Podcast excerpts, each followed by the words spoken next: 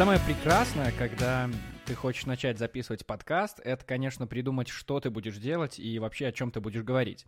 Это, это долгая тема, на самом деле. Я э, очень долго э, собирался с мыслями вообще, планировал, что я буду делать, и в итоге ничего хорошего из этого не получилось. Потому что, э, на самом деле, я посещал несколько лекций по тому, как нужно делать подкаст, и первое, самое первое, самое главное, что ты должен сделать, это, конечно, придумать какую-то тему. Причем люди уже придумали все за тебя, то есть есть миллион каких-то разных жанров, ну, конечно, их не миллион, их где-то с добрый десяток, ты можешь интервьюировать людей, можешь э, проводить расследования, не знаю, устраивать радиотеатр, либо просто вот так болтать. И, в общем-то, ничего лучше этого в одиночку особо и не придумаешь. А если ты хочешь действительно записывать подкаст в одиночку, ну, например, чтобы попробовать, как это все работает, то особо и заморачиваться тебе тоже не хочется. Потому что э, в последнее время, так уж случилось, подкасты становятся настолько популярными, это так модно и так легко взять пару микрофонов, э, возможно, видеокарту, э, в смысле, звуковую карту, а, возможно, люди как-то обходятся и без нее, я не знаю, как у них это получается. Наверняка есть какие-то микрофоны, которые ты просто засовываешь засовываешь каким-то образом э, в ноутбук, и получается, что звук записывается сразу. И вот таких подкастов стало очень много, где просто какие-то мужики 40-летние сидят на кухне, курят. Э, возможно, сейчас, в теперешних условиях, они сидят в разных э, каких-то домах, в разных кухнях. И просто болтают о том о сём, разгоняют какие-то штуки. Часто они обсуждают новости. Это очень популярно обсуждать новости, потому что новости есть всегда. И это довольно просто разгонять. У тебя наверняка есть какие-то мысли, если ты более-менее интересуешься чем-то в этой жизни. Значит, ты можешь как-то откомментировать эти новости. А если у тебя получается сделать это остроумно, либо смешно, то это вдвойне приятно. А, поэтому я решил а, просто взять какой-то набор тем, а, каких-то блоков и просто начать разгонять что-то. Слава богу, у меня есть микрофон в этом прекрасном доме.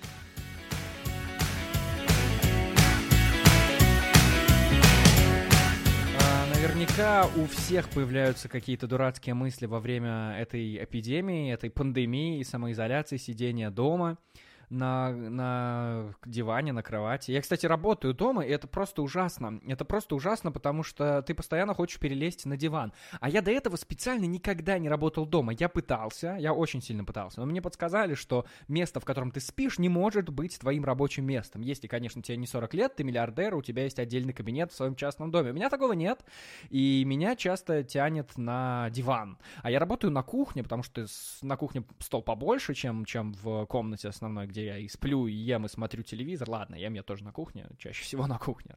Ну, кого я обманываю?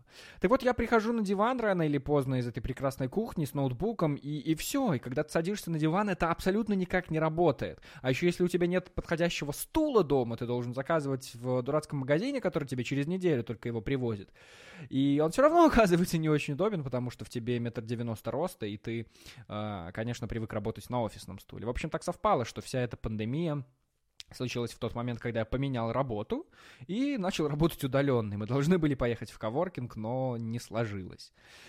А в обычное время я бы с удовольствием поехал работать в кафешку, да хоть, не знаю, хоть в торговый центр рядом открылся, там прекрасный фудкорт, абсолютно нет людей, потому что, во-первых, ситуация такая, а во-вторых, торговый центр полупустой. Даже не полупустой, на 1% он заполнен, все остальное пустое. Поэтому туда можно было бы тоже ходить.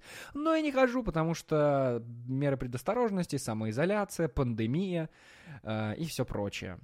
Поэтому вот э, так и сидим так и сидим. И вот у каждого наверняка появляются какие-то дурацкие мысли. Я сделал большую уборку, и я нашел а, мозаику, пазл, назовите как угодно, но суть не поменяется. Это картинка, которую тебе надо сложить.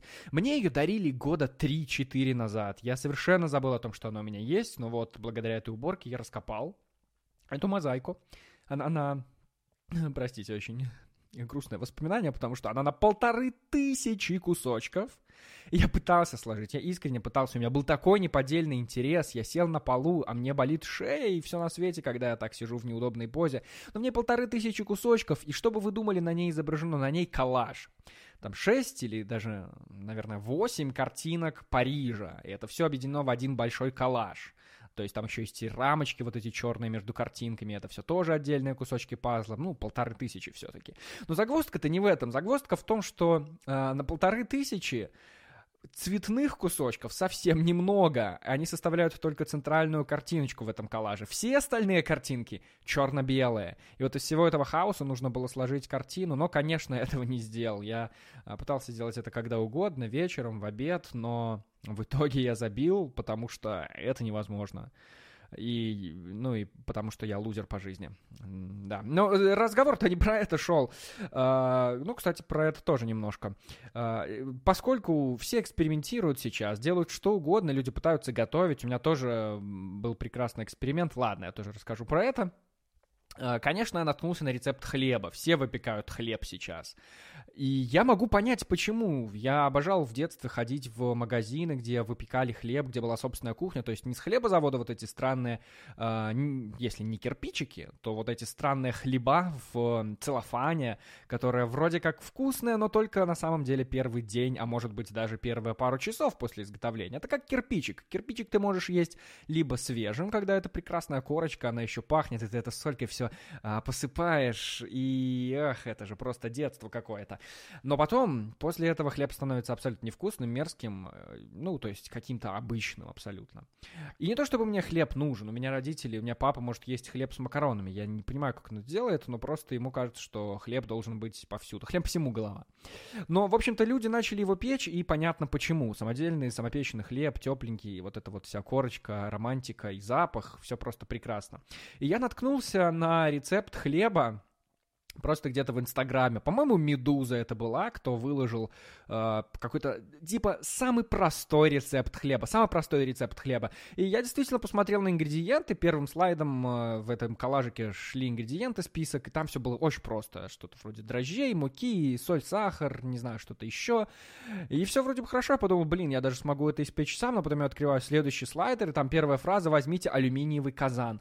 Что такое алюминиевый казан? Кто это придумал? Откуда? Алюминиевый казан. Я не понимаю, откуда я должен это родить. У меня нет пластмассовой миски на кухне, а они хотят алюминиевый казан. Серьезно? Подразумевается, что это есть у всех? Настолько это простой рецепт должен быть? Э, нет, мне так не кажется. Очень сложно. Очень сложно.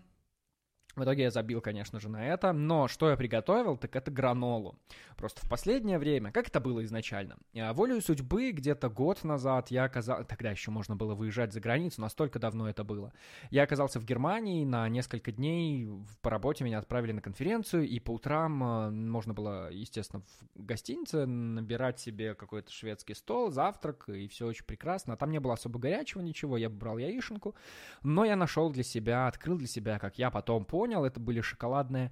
Но я все-таки думаю, что это гранола. Хотя шоколадные мюсли, мне кажется, есть какая-то абсолютно э, одинаковая составляющая, что в мюслях, что в граноле, но наверняка они чем-то отличаются. Я не специалист, и в Инстаграме у меня нет этих прекрасных, красивых фото под прекрасную музыку, где я заливаю хлопья молоком. Нет, такой хрени у меня нет. И я ел эту гранолу несколько, несколько утр э, в той гостинице, и я с тех пор очень полюбил, начал покупать здесь, в Минске. А у нас это стоит очень дорого, то есть это стоит где-то 5 рублей в среднем, хорошая гранола, потому что она вся импортная, когда я говорю импортная, я имею в виду привезена из Европы, из-за границы, из-за бугра, из-за горы, конечно, из-за железного занавеса, и, естественно, все эти налоги, сборы, пошлины, которые мы платим с ЕС, они делают цену этих мюселек очень даже высокой. В итоге я покупаю гранолу за 5 рублей, грешен, но это очень вкусно, я иногда, однажды я съел целый пакет. Ну ладно, неважно, важно, не буду про это рассказывать как-нибудь, но потом оставлю. Очень сладкая, вкусная история, потрясающая. Так вот, я э, люблю эту гранолу. И я решил ее испечь, потому что мне кажется, что все сейчас пекут гранолу. Ну как все? Ну, некоторые это точно пекут. Ну, я, ладно, я. А, я взял какой-то тоже простой рецепт, начал ее печь, у меня ничего не получилось ни в первый раз, ни во второй. Отдельные эти ингредиенты, какие-то дробленые орешки, яблочный сок, мед, корица, все отлично. Овсяные хлопья, ну так себе. Но здесь у меня ничего не получилось, потому что она не до, кон- не до конца э, просушилась, она была довольно влажная. И не то чтобы я на это жаловался, я все равно это сожрал с большим удовольствием, но как бы это не совсем то. В итоге у меня с гранолой получилось что-то поэкспериментировать, но ничего хорошего не вышло. Не подружились мы с ней. Так вот, возвращаясь к экспериментам. А, я давно, а, очень давно, Еще когда мода на бороды только появилась, я подумал, о господи, так вот чего мне не хватает для выражения своей маскулинности. Нет, ни каких-то рыцарских поступков, э, ни, не знаю, клевой тачки. Не-не-не, все это не нужно. Мне нужна борода. Настолько я решил, что когда я был в универе, а, а в универе я любил играть на сцене, ну как, прыгать, а, мне нужно было вообразить, что я а, пожилой старик, и мы всерьез думали о том, чтобы я отрастил бороду, чтобы это казалось, будто бы я... чтобы я оказался более старым, естественно.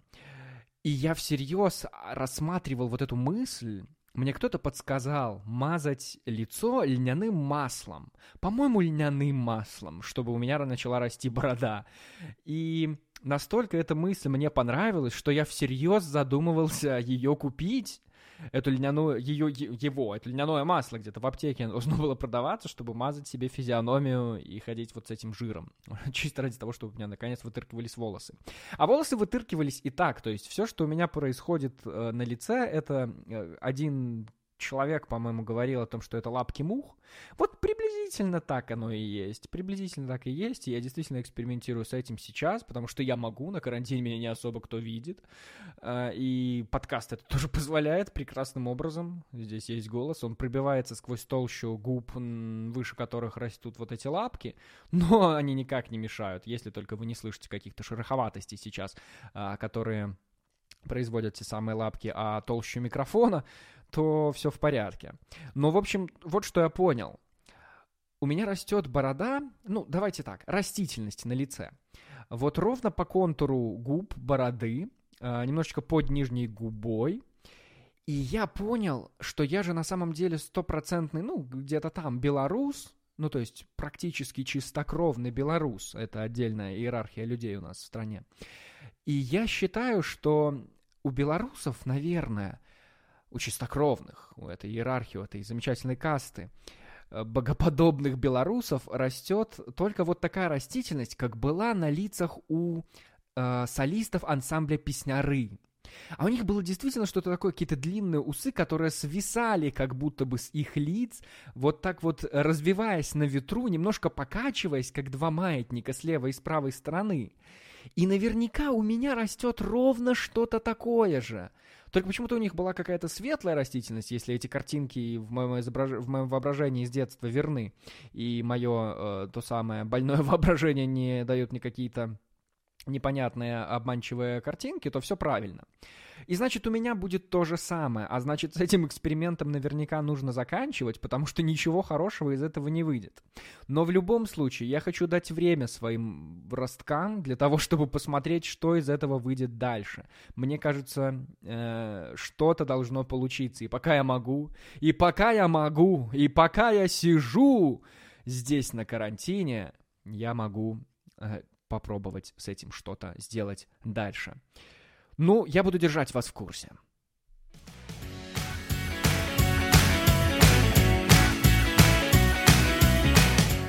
Конечно же, все смотрят сериалы сейчас, все смотрят фильмы, сериалы, читают книги. Я пытаюсь читать книги, у меня с книгами не очень дружелюбная история. Мы некоторое время не любили друг друга, а потом любим друг друга как-то сезонно. Не знаю, почему-то летом мне очень хочется читать, а на прошлый день рождения в ноябре мне подарили очень много книг. я решил их начать читать, и вообще я задался целью прочитать все книги, которые есть у меня дома, потому что мне дарили их раньше, и я, конечно, воровал книги.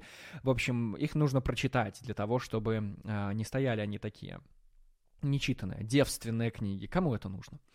Э, но неважно. Э, с книгами пока что не очень хорошо получается, возможно, просто не нравится. И я начал смотреть, у меня есть список фильмов.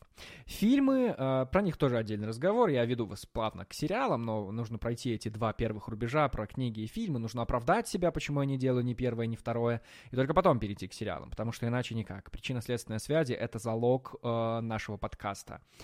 Три кита, на которых стоит этот подкаст, это причинно-следственная, это причины, это следствие, и это связи. А, вот так я скажу. Так вот, фильмы, у меня есть список фильмов на телефоне, я наталкивался на них в каких-то специальных подборках, не знаю, в пабликах ВКонтакте, а, либо мне просто советовали эти фильмы, либо я смотрел, а, знаете, как на Кинопоиске бывает, если вы посмотрели этот фильм, значит, вам понравится и это. И меня завораживал постер, либо название, либо я заходил даже и читал про что он, и тоже добавлял их в список. В итоге у меня есть где-то 50 плюс фильмов в этом списке, я начинал их э, распечатывать, начинал смотреть какие-то из них, парочку посмотрел, все классно, все весело, потом наткнулся и скачал даже, простите, э, э, купил в э, сервисе специально фильм с Сандрой Буллок, I'm sorry, Сандрой Баллок, и он какой-то, ну знаете, все эти фильмы с Сандрой Баллок, они какие-то но вот где она а, плачет половину фильма, где они все какие-то бедные, униженные, оскорбленные, но она в итоге находит свет для всех, и, и, и все в конце концов хорошо, ей дают Оскар. Ну вот эти фильмы с Сандрой Балок, не те, которые «Гравитация», которые клевые фильмы с Сандрой Балок, нет, а вот эти, вот которые, э, где нужно плакать э, большую часть фильма, в, основное, в остальное время утирать слезы и, конечно, сопли. Так вот, э, как-то мне не очень хочется его смотреть, а я такой человек, что если я иду по списку, то мне нужно делать все последовательно. И если я не прошел эту часть квеста, то к следующей я просто перейти не могу. У меня внутренний стопор есть, который мешает мне это сделать. Я его обошел, конечно, и недавно посмотрел Венома, потому что хотелось. Но неважно. Жульничество — это э, четвертый кит, он иногда подплывает на э, помощь нашему подкасту, но сейчас он отошел в сторону. Потому что я перешел к третьему очевидному виду развлечений — это сериалы. А, так уж случилось, что просто вышел а, третий сезон а, сериала «Мир Дикого Запада», и я бы хотел на нем остановиться, потому что я видел, что очень много критики в этот, к этому сезону, и я понимаю, почему. На самом деле, я смотрел первый сезон, когда он только вышел, мне очень понравилось, очень понравилось, я считал, что он просто замечательный. А потом я посмотрел второй сезон, вот как-то из памяти выпал тот период жизни, когда я его смотрел, потому что все, что я запомнил, это эмоцию, впечатление от того сезона, он мне не очень понравился. Если вы его смотрели, то вы наверняка понимаете, о чем я говорю. Но в итоге вышел третий сезон, и я бы его даже не смотрел, потому что мне казалось, что второй был так себе, и наверняка третий будет еще хуже. Но здесь они объявили, что будет четвертый сезон. И вот тут я, конечно, удивился, потому что мне казалось, что это такой проект, где типа трилогия такая есть, и она наверняка логически была бы эм, завершена в этот раз, если бы не те деньги, которые им принес этот сериал, и жадные до денег э, журналист... журналисты. Простите, у меня в голове просто эта фраза как-то автоматически вываливается. Жадные до денег создатели этого сериала, несмотря на то, что они потрясающие люди с невероятным воображением, они все равно решили сделать еще один сезон. Так вот, в итоге я посмотрел третий сезон, но перед этим я, конечно же, решил пересмотреть первых два. Я понял, что второй сезон отличный, несмотря на то, что мне показалось в первый раз, что он был так себе. После пересмотра он отлично, логически вытекает из первого сезона и как бы логически его даже завершает. Вот третий уже как раз не похож ни на что. Но мне понравилась та мысль, которую несет в себе третий сезон, потому что, uh, spoiler alert, спойлеры для всех, кто не смотрел, перемотайте на 15 минут. И э, вот эта мысль, которую в третьем сезоне несут, о том, что мир людей, то есть люди, как и вот эти роботы, они на самом деле тоже запрограммированы. То есть всех нас определяет наше окружение, наши близкие, наше общество, в котором мы живем. И, соответственно, от нас ожидают каких-то запрограммированных действий, каких-то э, каких-то решений, которые, которые опосредованы, которые оправданы этим обществом, но ничего другого. Или там, я не знаю, что-то заложено твоей семьей, твоими родителями, обществом, окружением, в котором ты растешь и это понятно, что э, твоя жизнь сложится таким образом, а не иначе. То есть, и есть какие-то девианты, каких называют. Э, не знаю, как в русском... I'm sorry, а, я смотрел это в оригинале, поэтому... Ну, наверняка девианты, которые могут совершать какие-то неожиданные поступки, либо там ломать систему, которых ограничивают как раз в этом третьем сезоне в реальном мире людей, которые вот, собственно, работают не по правилам, но это как бы исключение из этих самых правил. И вот эта мысль мне очень понравилась. Реализация, конечно, так себе, и здорово, что они сделали 8 серий, а не 10, как в предыдущих двух сезонах, потому что и здесь многое было высосано из пальца и показалось даже лишним.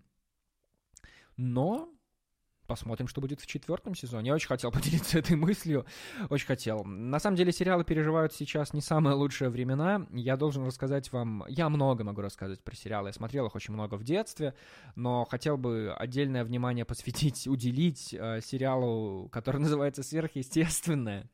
Сверхъестественное — это история двух братьев, Дина и Сэма Винчестера, у которых мать умерла при таинственных обстоятельствах в 1980 году. И однажды у них пропадает отец, и они отправляются его искать, борясь со злом, нечистью, привидениями и монстрами. Оказывается, что ангелы и демоны все за правду существуют. И они с ними борются, дружатся, любятся и прочее, прочее. Но э, вот в таких веселых обстоятельствах проходит их сериал. Так вот, он начался, и я думаю, что это первый сериал, вот который я прям захлеб смотрел каждую неделю, потому что сериалы во всяком случае, подавляющее большинство сериалов в Америке, в США, в United States, э, выходили и выходят даже до сих пор вот этим сезонным способом, когда раз в неделю новая серия появляется, то есть ты долго смотришь, у них сезон с сентября по май с некоторыми перерывами, потому что сезон чаще всего, если это драматический сериал, это 24 серии, полный сезон, и тебе э, нужно смотреть его вот в течение этих 9 месяцев. Так вот, сериал «Сверхъестественно» выходит с 2005 года, сентября 2005 года. Чтобы вы понимали, насколько старый сериал э, «Сверхъестественное», я его смотрел по телеканалу РЕН-ТВ, когда они показывали, по-моему, две серии, каким-то макаром им удавалось. Э, наверняка они уже чуть позже, после э, выхода изначального в Америке его показывали. А показывали они две серии в воскресенье, если я не ошибаюсь. И вот э, некоторое время я отсутствовал в городе, я поехал в детский летний лагерь, и а, настолько он старый этот сериал, что я просил родителей записать серии на кассеты. На DVD-кассеты, на нашем видике, на видеоплеере. Настолько старый этот сериал. И он выходит до сих пор. Сейчас идет 15 сезон. И э, я остановился на 13 сезоне. И вот что случилось потом. Потом я понимал, что я посмотрю все равно последний сезон. Э, ну, на самом деле, история подлиннее. Первые пять сезонов были просто отличные, дальше началась какая-то ересь, а я просто хотел смотреть дальше, чтобы наконец узнать, чем эта вся тягомотина закончится. Это было очень важно понять, что же будет в конце. И в итоге у меня ничего не получилось, потому что он просто шел, он шел целую вечность, и я сдался на 13 сезоне, хотя, видимо, слабак, потому что не дотерпел всего лишь двух. В этом году они объявили, что 15 сезон станет последним вот тот, который сейчас выходит. И беда в том, что он должен был бы завершиться уже как раз в конце мая, вот, наверное, в середине мая, возможно, последняя самая серия должна была случиться. Но с марта он не выходит, потому что они не успели его снять, а те несколько серий, которые успели снять, они не успели дообработать, то есть там что-то с графикой, нарисовать этих монстров, или озвучить что-то, озвучить тех самых монстров. И в итоге эти шесть, по-моему, серий, которые остались в конце, они никак не могут выйти сейчас, а им надо сериал завершить вообще, то есть это будет настолько обидно, если они просто прервут, не завершив. Это будет какой-то кошмар и, и вообще полное, полное поражение братьев Винчестеров в борьбе со злом, потому что, видимо, какой-то дурацкий вирус их все-таки победит. Но суть не в этом, суть в том, что я все-таки решил пересмотреть ну, как пересмотреть? Промотать несколько серий э, сериала «Сверхъестественное», потому что у меня есть подписка на Кинопоиск HD, и я смотрел... И Кинопоиск HD — это э, незабываемые эмоции от просмотра любимых фильмов, сериалов, а также новых проектов.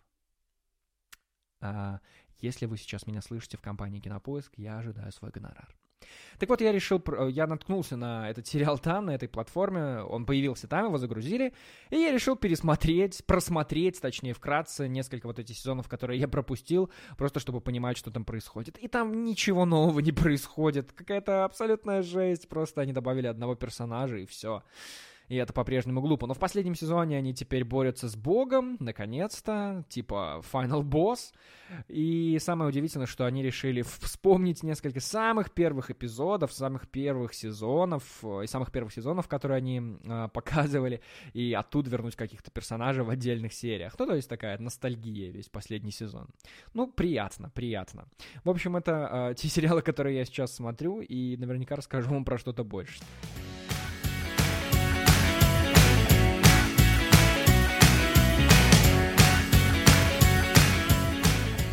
Меня очень волнует тема Беларуси и развития нашей страны, как у нас все будет происходить. Жаркая тема у нас сейчас началась, очередные перевыборы президента, и это, конечно, большая ответственность. В этот раз стало супер интересно смотреть, потому что появились а, неожиданно кандидаты, а, вроде как независимые, и за этим интересно наблюдать, потому что э, пока что все идет как будто бы демократия, как будто бы их собираются зарегистрировать, и э, как будто бы им выс- высказывают уже поддержку какую-то среди населения. Что забавно. Потому что у меня тоже есть некоторые политические взгляды и отношения к этим людям, и некоторые из них мне симпатичны, но я держу свое предвыборное мнение при себе, э, потому что, ну, мне еще баллотироваться через 10 лет, мало ли. Но беда не в этом, беда в другом. Э, по сути моей работы так уж случилось, что мне нужно было оформить э, индивидуальное предпринимательство. Как это называется? Наверное, так это называется. Э, это квест, ребята. Это было очень сложно, ну, не очень сложно, но очень странно скорее, потому что э, как миллениал настоящий я искал какое-то, ну, знаете, руководство, пошаговое, что тебе нужно сделать, где грамотным, красивым языком, вот этим, в котором, э, который из книги «Пиши, сокращай», из инфостилем моим любимым, написано аккуратно, шаг за шагом, что тебе нужно сделать. Конечно же, ничего такого нет, конечно же, ничего подобного и в интернете не существует, и это удивительно, потому что все, что мне выдал э, Google по запросу как стать предпринимателем, какие бумаги подать, в какое окошко пойти, это несколько сайтов консалтинговых фирм, которые могли бы сделать это все за тебя, ну, за деньги, естественно, чего у меня нет, а, либо просто какие-то сайты государственных органов, на которых ни черта не понятно. Поверьте, я работал в государственном учреждении три с небольшим года. Нет, без большого. Без, большого, без, без небольшого три года. И, и я понимаю, почему это так сделано. Потому что лень, потому что это никому не нужно, потому что планы надо, надо выполнять, а планы нацелены совершенно на другие вещи. И никто не заботится о том, чтобы тебе помочь. И это так странно, потому что мне кажется, что, ну, все же понимают, у меня степень экономиста, и я понимаю, что малое и среднее предпринимательство, малый и средний бизнес — это драйвер экономики страны. И вроде как ты должен быть их клиентом, которого вот эти государственные органы, типа налоговая служба, должны обслуживать. То есть не ты им, а они тебе. Ты же им платишь и так, ты же взносишь эти деньги. Но, судя по всему, все работает по-другому, и система работает наоборот, что ты им что-то должен, что это они тебе дают разрешение, что это ты должен у них выпрашивать. Вот так должна работать у них система, в их понимании, судя по всему. Меня это очень сильно удивило, все это, все это странное отношение. Оформили меня довольно быстро, очень классно. Но дело в том, что сейчас вся эта пандемия, и благо в исполкоме все прошло хорошо. Сначала ты должен пойти в исполком, отдать отправить туда бумажки, чтобы тебя зарегистрировали. Все прекрасно, девушка очень мило со мной обошлась, э, отправила меня в освоять и сказала, что нужно делать дальше. А, в первый раз, потому что в первый раз особо от тебя ничего не нужно было. Когда я пришел забирать уже документы, свидетельства о том, что меня оформили, а, я не получил внятных ответов о том, что нужно делать дальше. Я задал несколько вопросов, мне ответили, а, ну, если вам это нужно, то, конечно, сходите. А если нет, ну, можете позвонить. Но неважно, в налоговой уже была эта странная система, когда не впускают людей в здание, потому что пандемия, потому что все боятся заразиться, и они просто оставили такой лоточек из-под бумаги. А, ну, если вы представляете себе, в чем а, в чем э, транспортируются вот эти блоки бумаги, это такой ящик, в котором четыре бумажники, и вот это ящик, коробка, а сверху крышка. Так вот лежала эта крышка, в которую тебе нужно было просто складывать документы. Ну, то есть не тебя конкретно, а просто все, кто приходили в налоговую, внизу, вход был перегорожен столом, на котором стояла эта коробка. Тебе нужно было просто положить туда бумагу и написать рядом на другой бумаге, что ты пришел, и ты положил эту бумагу в ящик. И это я и сделал, но мне нужно было другое, мне нужно было объяснение, как платить э, налоги, как, как это работать с этой декларацией, как ее подавать, куда, кому, что с папкой делать. В общем, все было очень странно. И в итоге я сидел внизу этого здания в налоговой, и охранник внизу мне сказал, Uh, просто позвоните вот по этому номеру и вас проконсультируют. То есть, сидя в этом здании, я сидел и разговаривал с человеком, который сидит в этом же здании, но по телефону, потому что пандемия. Так это странно работает. Но в итоге я так подумал, что вряд ли бы я услышал что-то другое, если бы я пришел к ним лично. Мне кажется, они бы не стали растекаться по древу и что-то мне э, сильно разъяснять и объяснять, как нужно, потому что, судя по всему, система работает, э, ну, типа, не разобрался, все твои проблемы. Видимо, это все так работает. Что очень странно. Но удивило меня не это. Самое, самое прекрасное случилось после того, как я оформился окончательно, и мне нужно было купить книги книги. Не то чтобы я их читал, как я рассказывал раньше в предыдущей части нашего прекрасного подкаста, а книги, которые должны быть у тебя дома, ну, точнее, по твоему адресу проживания. И э, ты их должен заполнять, вести э, зачем-то. Ну, несмотря на то, что вся корреспонденция, вся документация сейчас ведется полностью в электронном виде, нет, у тебя должны быть книги. Потому что в Советском Союзе были книги. И у нас будут книги. Потому что наше государство правоприемственно СССР. Надеюсь, я правильно сказал, но подумал я точно правильно. Наверное. Я не уверен. Я никогда не уверен. Дело не в этом. Дело в том, что я купил эти книги. Но с не все так просто. Ты не можешь просто прийти. Э, это специальное место, куда ты должен пойти. Это специальное место, это специальная какая-то бел э, что-то там союз э, нерушимый. И э, вот в этом месте, которое э, пол в нем, знаете, вот в, вы когда-нибудь бывали в таком универсальном магазине, в универмаге, где-то в начале 2000-х, в любом белорусском городе, либо сейчас вы можете поехать в любую белорусскую деревню и зайти в любой деревенский магазин. Не то, чтобы я был против деревенских магазинов, в них есть своя романтика, ты можешь купить бутылочку дюшеса, либо же купить какое-то странное мороженое, которое на природе заиграет новыми красками, но в этом магазине, в этом чертовом магазине, куда я уже как предприниматель, как бизнесмен, он пришел оформлять какие-то книги, документы, должен быть нормальный пол и нормальное обслуживание, чтобы мне рассказывали, как нужно делать и что за этими книгами. Но я смотрел на этот дурацкий пол, там играло радио, на котором... Наверняка это было русское радио, где играл Стас Михайлов. Там играл Стас Михайлов. И женщина мне э, пробивала эти книги, но не просто так. Я не мог просто взять и оплатить картой. Мне оформили накладные на эти книги. И я должен был пойти в банк отдельно, чтобы оплатить эту накладную и эту книгу. И наверняка я звучу сейчас э, для старшего поколения как какой-то маленький нытик, который думает, что все в этом мире должны подавать ему готовое, с ложечки.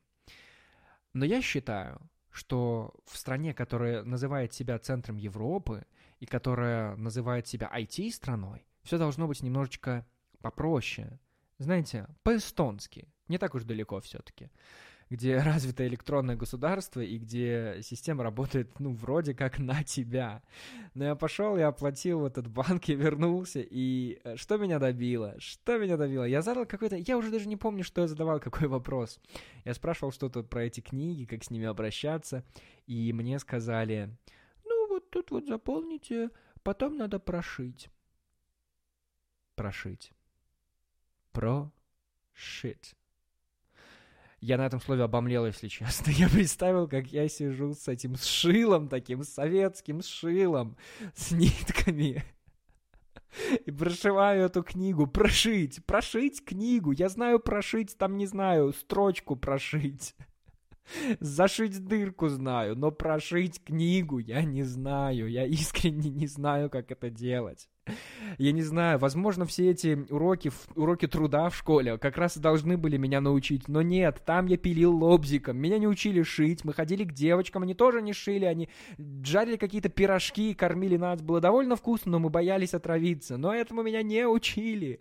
Я не знаю, как прошить книгу, я не знаю, зачем прошить книгу.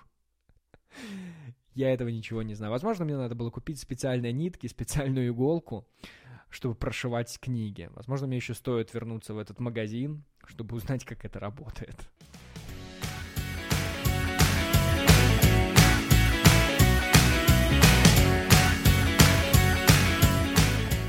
Как вы знаете, в нашем подкасте есть специальная рубрика, постоянная рубрика, традиционная рубрика.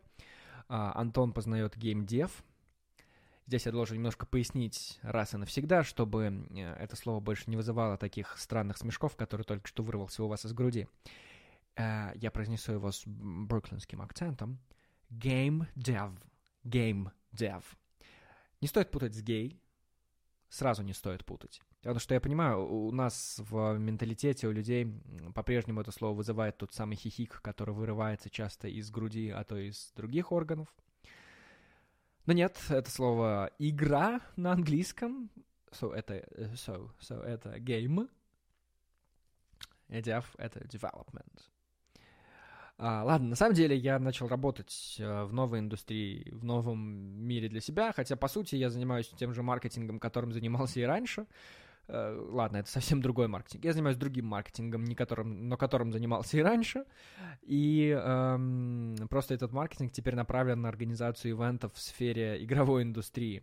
И вот я познаю для себя эту игровую индустрию. Я никогда раньше не интересовался этим. Это сейчас, когда я э, уже попал в эту сферу, в эту среду, я начал вспоминать, такие флешбеки начали на меня накатывать э, о том, что я в детстве на самом деле играл во много игр. Я играл в... Мы играли в школе с пацанами в Call of Duty, я играл в вариант шутера, у меня были какие-то «Как достать соседа», а, боже, у меня был «Ну, погоди» даже, а, Алёша Попович была игра, Мадагаскар была крутая игра.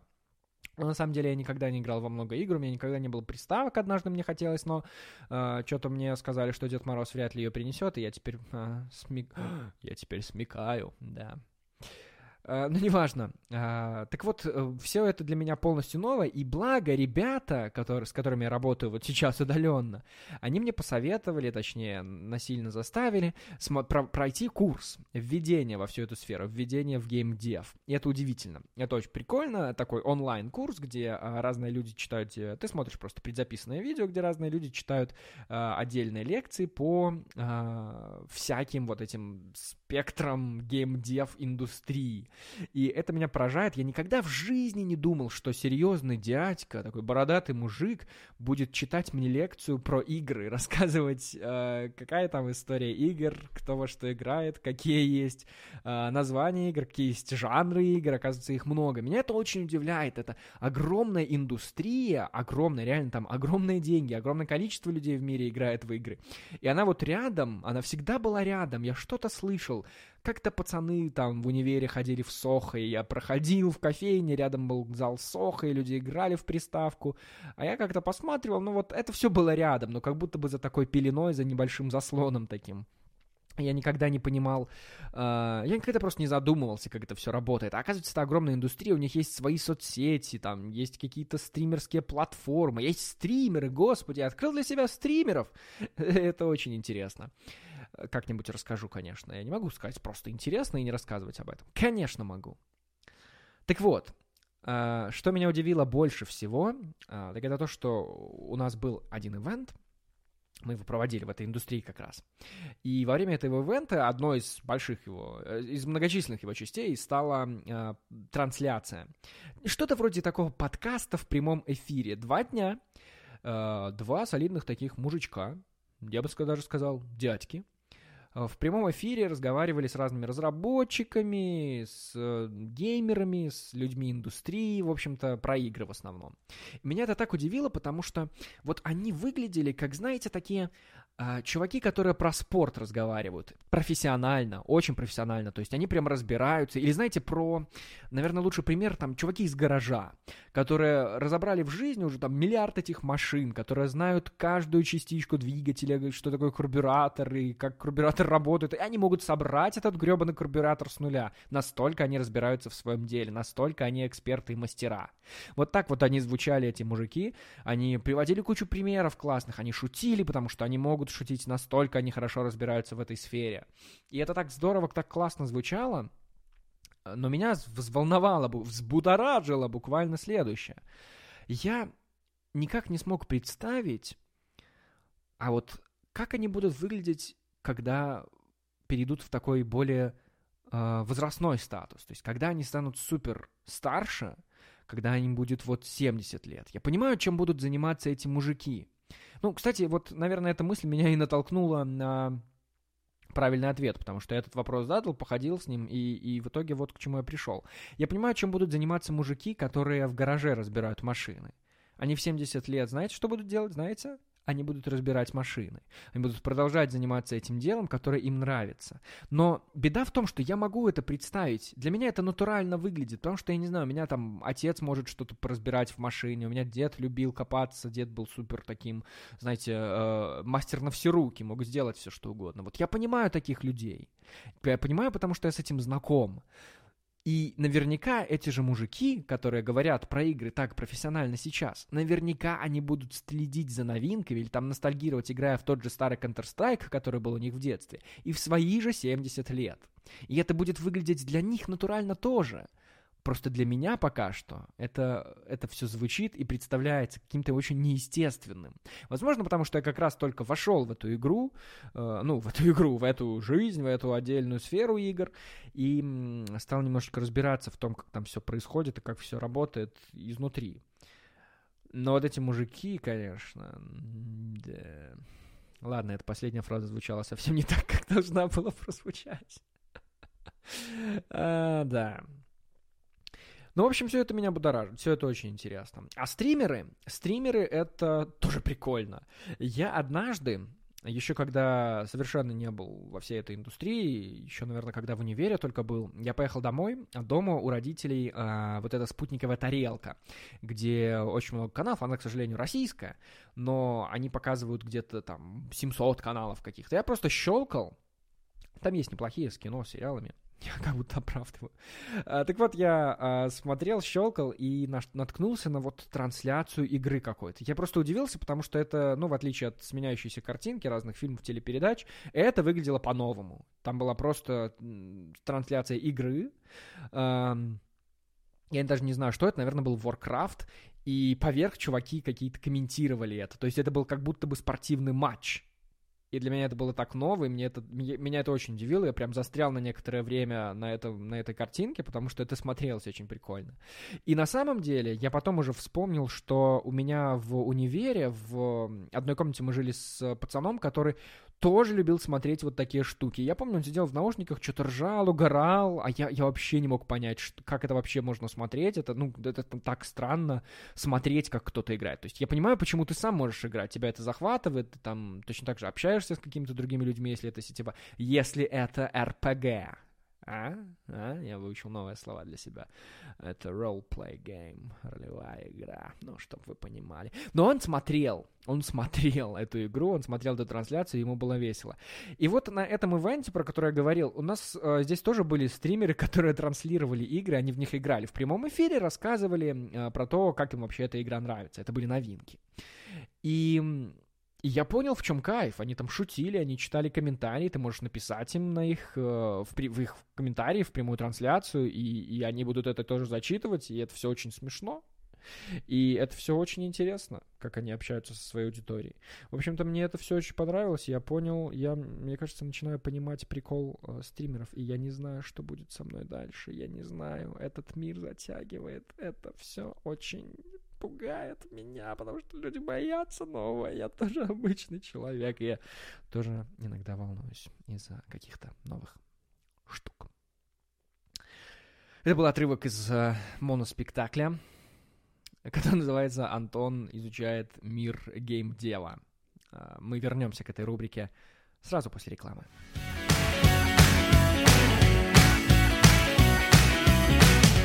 Ладно, нет у нас рекламы, мы уже одну онлайн-платформу и так бесплатно прорекламировали. Э, но на этом и завершается сегодняшний рассказ, сегодняшняя эпопея, сегодняшний монолог, сегодняшний моноспектакль. Э, друзья, спасибо всем за прослушивание. Вы, как всегда, можете найти меня, но лучше не ищите. А лучше пишите. Пишите мне на тот ящик, который указан там, где он есть. И задавайте вопросы, потому что это крайне важно. Найти какие-то темы для подкаста, обсудить то, что волнует. Эм, как вы помните, три кита и четыре тоже. Спасибо всем. Это был Антон. Я говорил в микрофон.